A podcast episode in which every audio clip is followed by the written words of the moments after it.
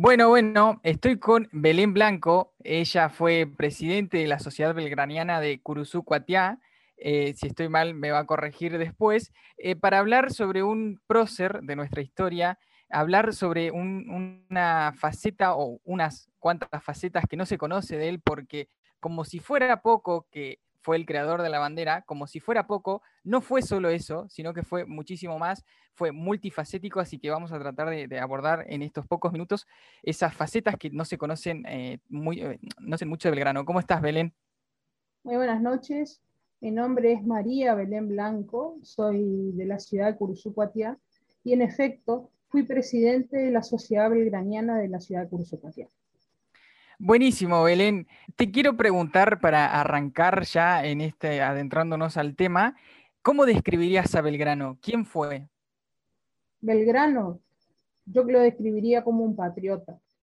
Además de haber sido un hombre multifacético, como bien lo dijiste, Belgrano se destacó por su profundo patriotismo. Fue un verdadero hijo de la patria que dio todo por ella no solo su fortuna personal, sino también su propia vida. Belgrano fue abogado, periodista, economista, propulsor de la educación, es conocido como un numen de mayo y también fue el paradigma del funcionario público. ¿Por qué? Un hombre sin tacha que, como bien lo dijimos anteriormente, lo dio todo en defensa de la libertad de los pueblos.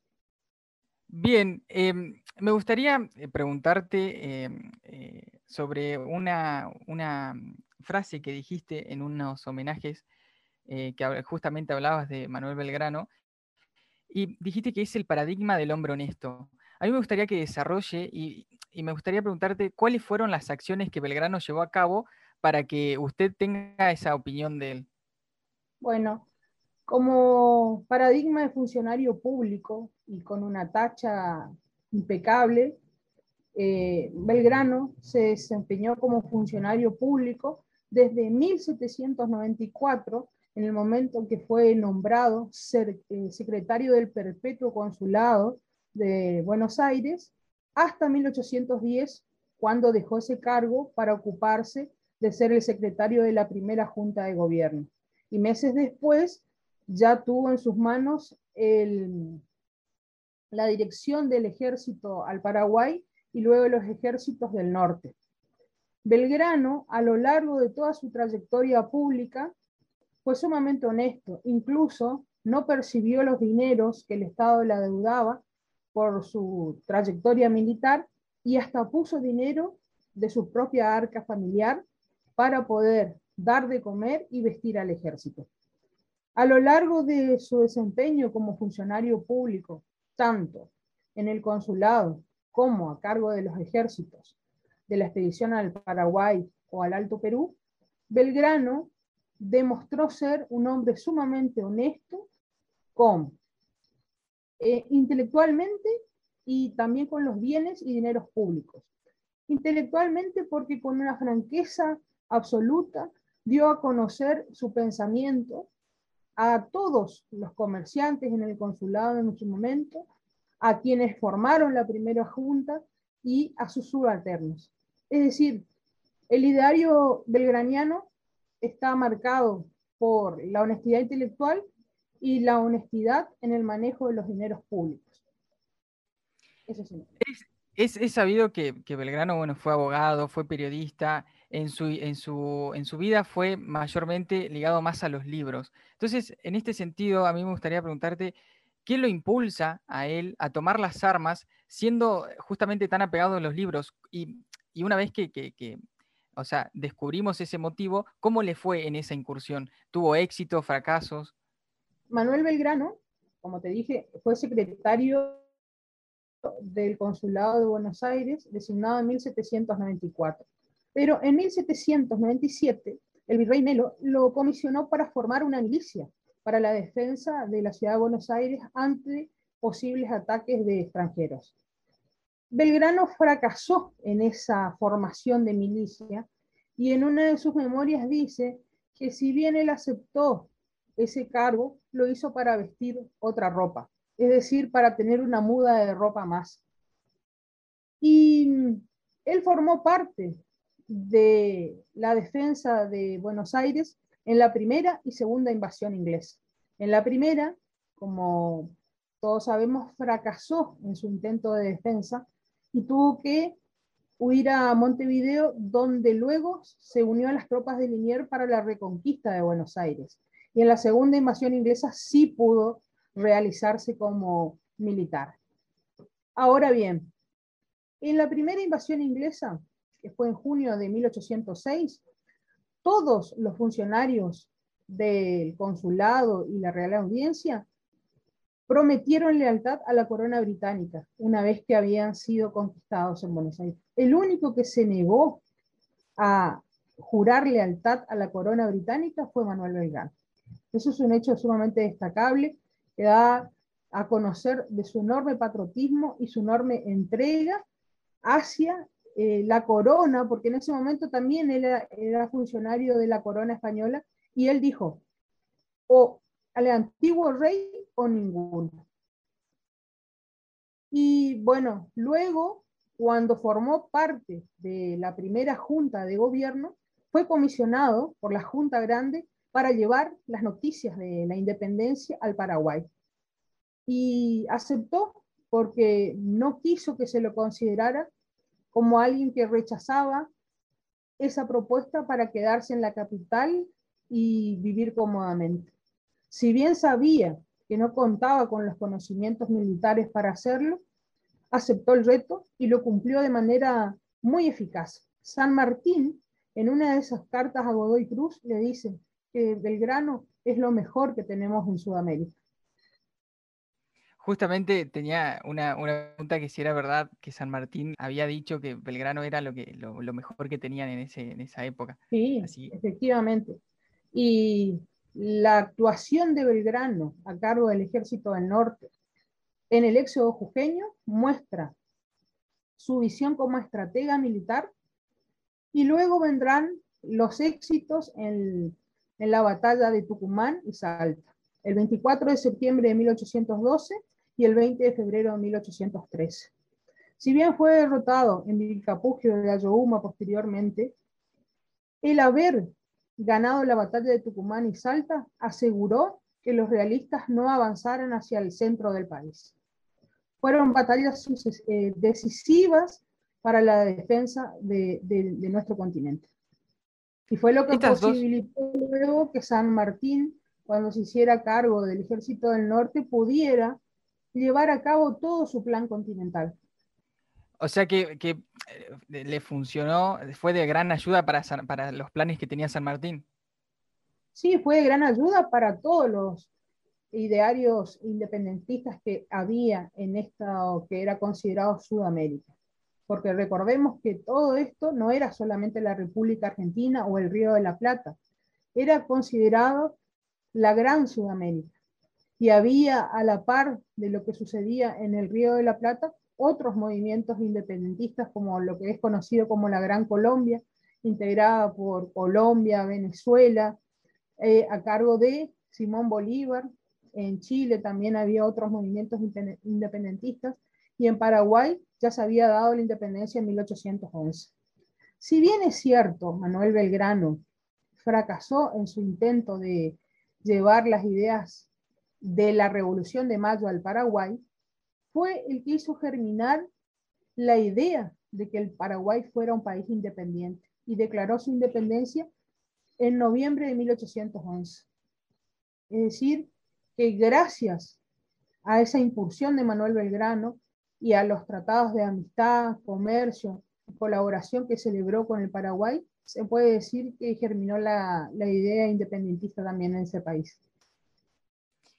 Em, estas, estas derrotas que, mencionaste em, anteriormente, como por ejemplo la de Siapullo, ¿qué consecuencias le trajeron?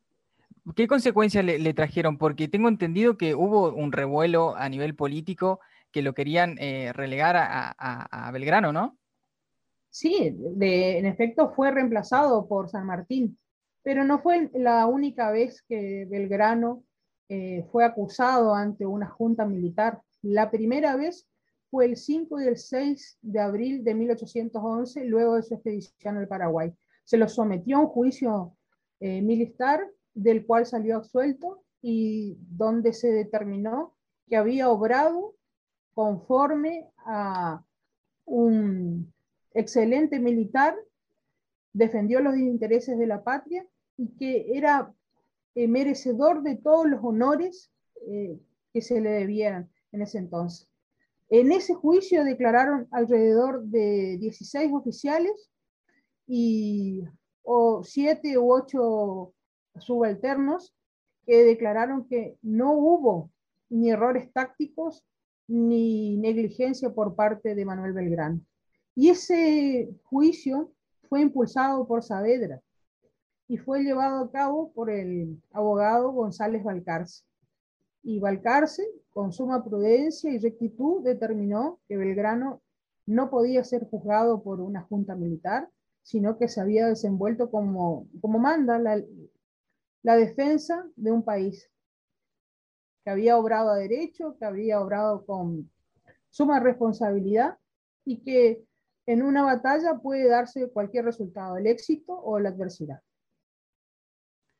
Em, hay, algo que siempre se afirma al hablar de Belgrano y que es que era un, un, hombre adelantado a su época. ¿Qué opiniones tenía eh, Manuel Belgrano para que se, dijera eso de él? ¿Qué, opiniones, por ejemplo, tenía de la sociedad, el comercio o, la economía? Bueno, para contestar esto, Santiago, eh, tenemos que remontarnos a su formación. Belgrano había sido formado en la ciudad de Buenos Aires en el Real Colegio de San Carlos, lo que hoy se conoce como el Colegio Nacional de Buenos Aires. Luego partió a España y se educó en las universidades de Salamanca y Valladolid. Se licenció como abogado, ejerció casi cuatro años la profesión o se preparó para el ejercicio de la profesión durante cuatro años con Francisco eh, Clemente, un abogado sumamente conocido en Madrid, y luego retomó eh, hacia nuestras tierras y ahí se hizo cargo del consulado. Pero mientras estuvo en España, mientras estuvo en Madrid, eh, ¿qué, ¿qué sucedió con Belgrano? Belgrano tomó contacto con las ideas independentistas, las ideas de la Revolución Francesa de 1789. Y en ese ambiente conoció y leyó de primera mano las obras de Montesquieu, de Rousseau, de todos los enciclopedistas y también de los fisiócratas, como Quesnay. Y en Madrid también tomó contacto con las obras de Jovellanos y Campomanes.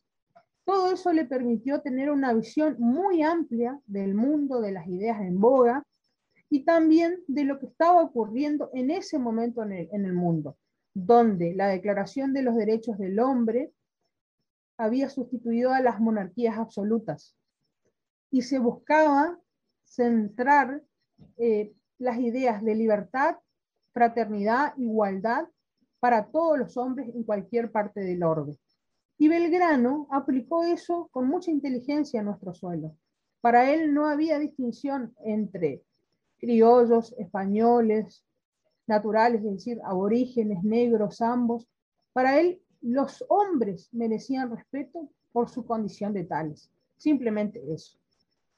Recordemos que Belgrano en Europa tuvo la oportunidad de frecuentar los salones más elitistas de la época y se rodeó de los escritores, de los pensadores, los filósofos, y fue tanta su, su destacada actuación social, que logró la dispensa papal para leer los libros prohibidos, hasta los heréticos, excepto los libros obscenos. ¿Eh? El, Pío, el Papa Pío VI fue el que le concedió esa dispensa papal y eso eh, tuvo mucha, mucha influencia en su formación como intelectual y como persona. Además de que tenía una inteligencia sumamente superior para comprender su época y su tiempo.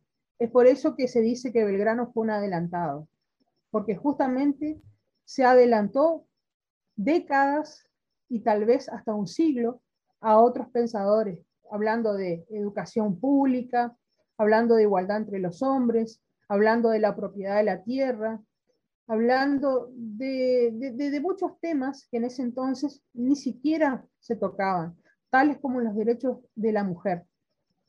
Me, interesó ese punto, ese último punto sobre el derecho de la mujer. Em, ¿qué, ¿Qué opinaba él al respecto? Él opinaba que la mujer tenía igualdad para educarse igual que un hombre, que debía asistir a la universidad, que tenía que tener contacto con los libros, que debía ser tratada de igual manera que cualquier hombre. ¿Por qué? Porque en las manos de la madre estaba la formación de los hijos. Y si una madre estaba preparada para formar a sus hijos, la patria tendría mejores ciudadanos. Un fundamento sumamente lógico y fácil de aplicar, pero que era resistido en esos momentos todavía. Claro, hay que, entender la época. Y mm, eh, con respecto a, la economía, ya, ya, vimos que, eh, por lo que eh, usted narró, era un hombre bastante conectado a lo que pasaba en el mundo, siendo que en ese momento no había, esto lo hablábamos con Juan Calabría al hablar de San Martín, que no había en, ese momento estas digitalizaciones que vos podés conectarte, no sé, saber al segundo lo que pasa en Estados Unidos, lo que pasa en Francia, y, a pesar de eso, que no tenían esos artefactos, ellos estaban muy conectados en el mundo, y me gustaría saber en este sentido qué opinaba de la economía, eh, qué, quería implantar para, para, ese, para, para nuestro territorio. Belgrano era libre cambista. ¿Qué significa esto? Que estaba de acuerdo de que los comerciantes pudieran hacerlo a través de la aduana eh, de Buenos Aires que pudieran comerciar en el mundo, la libertad de puertos y demás. Y tenía un rol específico él en el consulado de Buenos Aires. Él era el secretario y tenía a su cargo la administración de justicia en las cuestiones mercantiles. Y también instruía a los comerciantes acerca de cómo debían comportarse y cómo lo hacía, escribiendo las memorias anuales del consulado. Y ahí daba a conocer su pensamiento. Como se formó tanto, tenía las dos visiones que imperaban en el mundo, la del libre cambio y la de los fisiócratas, el uso de la tierra, fomentando la industria, la agricultura y sobre todo quería instaurar en estas tierras el concepto de las materias primas manufacturadas. Exportar lo mínimo en materias primas crudas y exportar todo lo que fuera manufacturado. Quería que aquí se trabajara el cuero, el algodón, todas nuestras materias primas para que tuvieran mayor valor agregado. Y estaba muy de acuerdo con el pensamiento de Mariano Moreno, quien había escrito la representación de los hacendados, que se abriera el puerto de Buenos Aires al libre cambio, que no solo existiera un monopolio con con España, sino que el libre comercio con cualquier otra nación extranjera. A mí me gustaría saber, eh, Belén, si hay algún rival en el sentido intelectual de Belgrano, como en su momento fue Sarmiento versus Alberdi, que había cartas que, eh, se, mandaban y, y, rivalizaban. ¿Hubo en este caso algún rival de Belgrano en ese sentido, en lo intelectual? No, yo creo que no. Creo que no. Además, eh, dada su formación, era sumamente comprensivo de sus compatriotas. El único momento en que se lo vio exasperar a Belgrano fue en el cabildo del 24 de, de mayo de 1810, cuando se formó una junta y a la cabeza se colocó al virrey Cisneros y dijo que si para las 3 de la tarde del otro día no renunciaba, él mismo se comprometía a tirarlo por el balcón de, del cabildo. Es decir, él quería que se formara una primera junta integrada por eh, gente que ya no tuviera vinculación con la corona. Y, bueno, se, logró, esa fue nuestra primera junta de gobierno, el 25 de mayo de 1810, donde no tuvo nada que ver este, la representación del virrey en la misma. Eh, te voy a hacer una pregunta que, parece bastante obvia, pero em, que no, no, no se la eh, detalla mucho. Em, ¿Qué influencia tuvo Belgrano, influencia directa, en la declaración de la independencia del 9 de julio, teniendo en cuenta la fecha en la que estamos grabando este, este capítulo? ¿Qué influencia directa tuvo? Muchísima. Fue decisiva su participación el 6 de julio de 1816 en una sesión a la que fue llamado para dar a conocer el resultado de su gestión diplomática. Porque te cuento algo, Santiago. En 1814 fue comisionado junto a Bernardino Rivadavia para hacer un viaje diplomático a Europa, sobre todo en Londres, tratando de buscar un protectorado para las fuerzas independentistas, para que se reconociera este gobierno patrio y para que se reconociera la independencia de la Argentina. Y esa misión diplomática lo llevó a conocer a ciertos personajes como el conde de Carrabús y demás, y que no tuvo, no tuvo ni para Belgrano ni para Bernardino Rivadavia una gestión exitosa. Belgrano, cansado de tratar de, de lograr estas gestiones, se volvió en 1815, partió de Europa y llegó acá en 1816, en enero y fue citado por el Congreso de Tucumán, que recordemos que ya sesionaba desde el 24 de marzo de 1816, a exponer cuál era su visión acerca de lo que ocurría en, en, Europa, cómo nos veían y si era posible obtener un protectorado. Bueno, en esa sesión secreta a la que fue invitado, pero también fue instruido para no hablar de más, él expuso ante los congresales su visión en cinco puntos. El primer punto tiene que ver con el hecho de que las ideas independentistas y todos estos movimientos habían perdido eh, relevancia y respeto para las potencias extranjeras debido a que al desorden y a la anarquía que reinaba en estos lugares, porque ya se estaban dando contiendas internas permanentemente y eso afectaba nuestro ideario independentista. En segundo lugar, mencionó que habían cambiado las ideas nuevamente en Europa, que se había pasado del republicanismo a la monarquía absoluta nuevamente. Y que en esto la que llevaba mm, el liderazgo era Inglaterra, que tenía una monarquía constitucional, una monarquía parlamentaria y que había sido seguido su ejemplo por Francia y por Prusia. En tercer lugar, señaló que España se encontraba débil, luego de retomar el poder, Fernando VII se encontraba débil, pero aún así, débil y todo, tenía mucho más poder que nosotros y por lo tanto debíamos reforzar todos nuestros ejércitos y dotarlos de todos los elementos necesarios para luchar eh, en nuestra independencia y lograrla definitivamente. Derrotar a, los realistas, pero con denuedo total. El cuarto punto señala que tiene que ver con el hecho de que se veía con cierto, cierta desconfianza el hecho de que Carlota Joaquina y Juan I de Portugal estuvieran en, en Brasil y que en algún momento pudieran invadir nuestro territorio. Y Belgrano decía que eso no era posible, dado el carácter pacifista de Juan I de Portugal, y que en todo caso, si se daba una invasión, no sería en nuestro suelo rioplatense, sino en eh, la banda oriental donde se estaban dando las ideas insurgentes a cargo de Artigas. Y otro punto que señala es la necesidad de consolidar declarar nuestra independencia y consolidar una forma de gobierno. Y esa forma de gobierno que él considera la adecuada es la forma de gobierno monárquica, con una monarquía inca, con sede en Cusco. Y para él eso no era un disparate, como muchos lo veían en ese momento.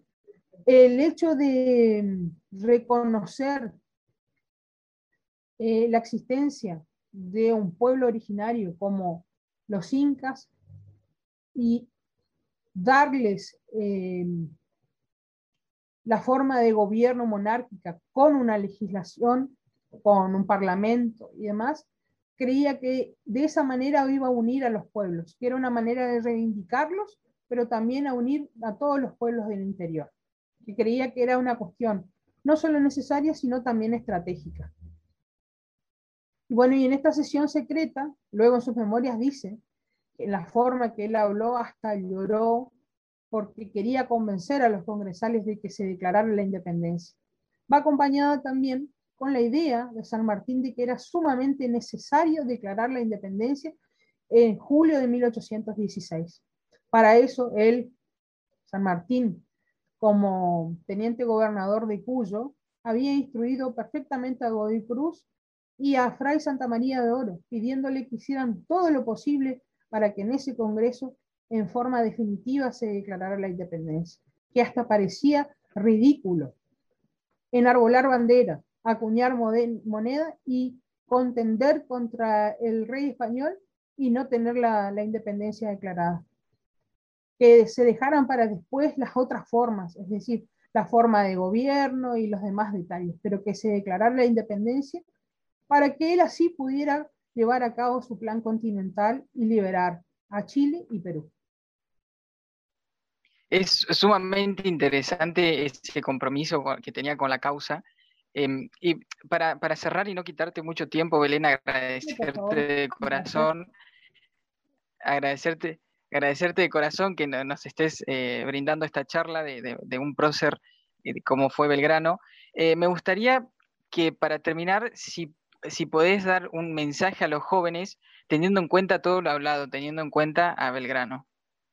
Sí, yo le diría a los jóvenes que por ahí pueden estar en estos momentos un poco decepcionados por el rumbo que ha tomado nuestro país, porque viene de una sucesión de crisis institucionales, una sucesión de crisis económicas, y donde muchas de nuestras instituciones como la familia, las escuelas y las instituciones políticas constantemente se ven cuestionadas por el accionar de quienes la dirigen, les diría que tomen como modelo a seguir a los padres fundadores de la patria. ¿Quiénes son esos padres fundadores de la patria? Manuel Belgrano, San Martín, Brown, a pesar de no haber nacido acá en nuestro suelo, todos esos, esos hombres que hicieron de la Revolución de Mayo eh, un ideario que nos dejaron, que nos legaron eh, un ideario a seguir, un ideario basado en la formación personal, la formación intelectual, porque la educación formaba parte primordial de la, de la vida de estas personas, y también el amor a la patria. ¿Pero qué significa amor a la patria?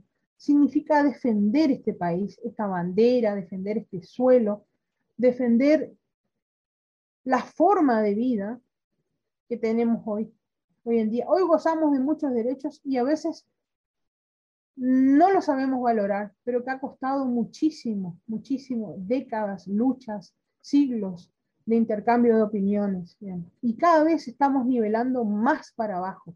Yo creo que tenemos que dejar eh, este lugar de, conformismo y, y, escuchar atentamente lo que nos dicen nuestros líderes, políticos y exigirles mayor formación, que se miren y se reflejen en los próceres que tenemos y que tenemos muy buenos próceres donde mirarnos, y exigirles también que no solo sean personas formadas, sino personas criteriosas, que cada vez que tomen una decisión tengan en cuenta la vida, la fortuna de los argentinos, pero también esta parte que fue llamada a ser una de las naciones más prósperas del mundo. No puede ser que existan estas divisiones tan grandes en nuestro país. Y a veces nuestros políticos o conductores nos llaman a la paz, a la concordia, pero no porque realmente lo, quisieran, sino que para no ser cuestionados, para no, no ser interpelados.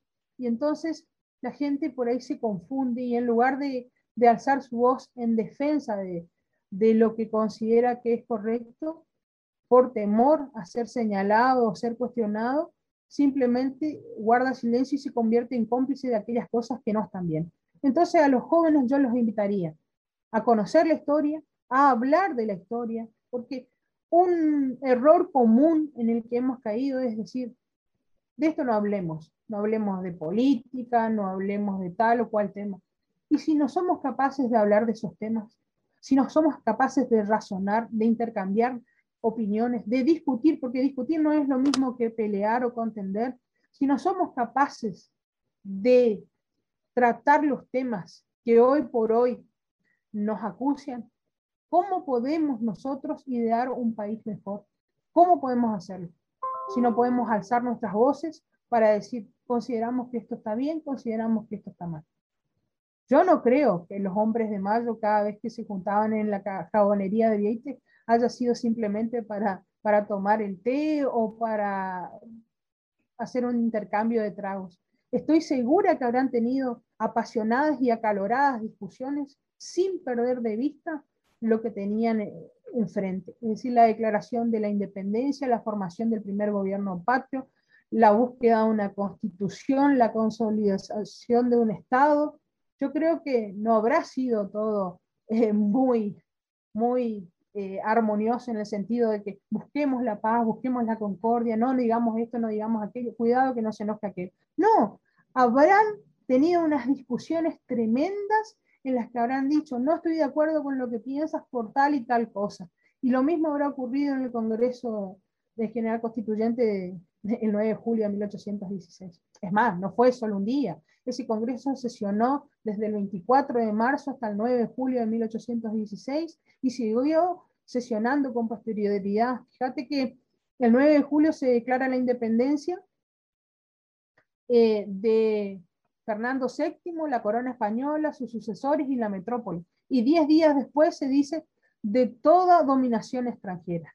Es decir, siguieron sesionando y sesionaron hasta el 19 no pudieron dar la constitución, no pudieron establecer en ese momento la forma de gobierno, pero sí lograron romper los vínculos, las cadenas que nos unían a la corona española y fuimos independientes. Luego quedó por nuestra cuenta el definir cómo hacerlo.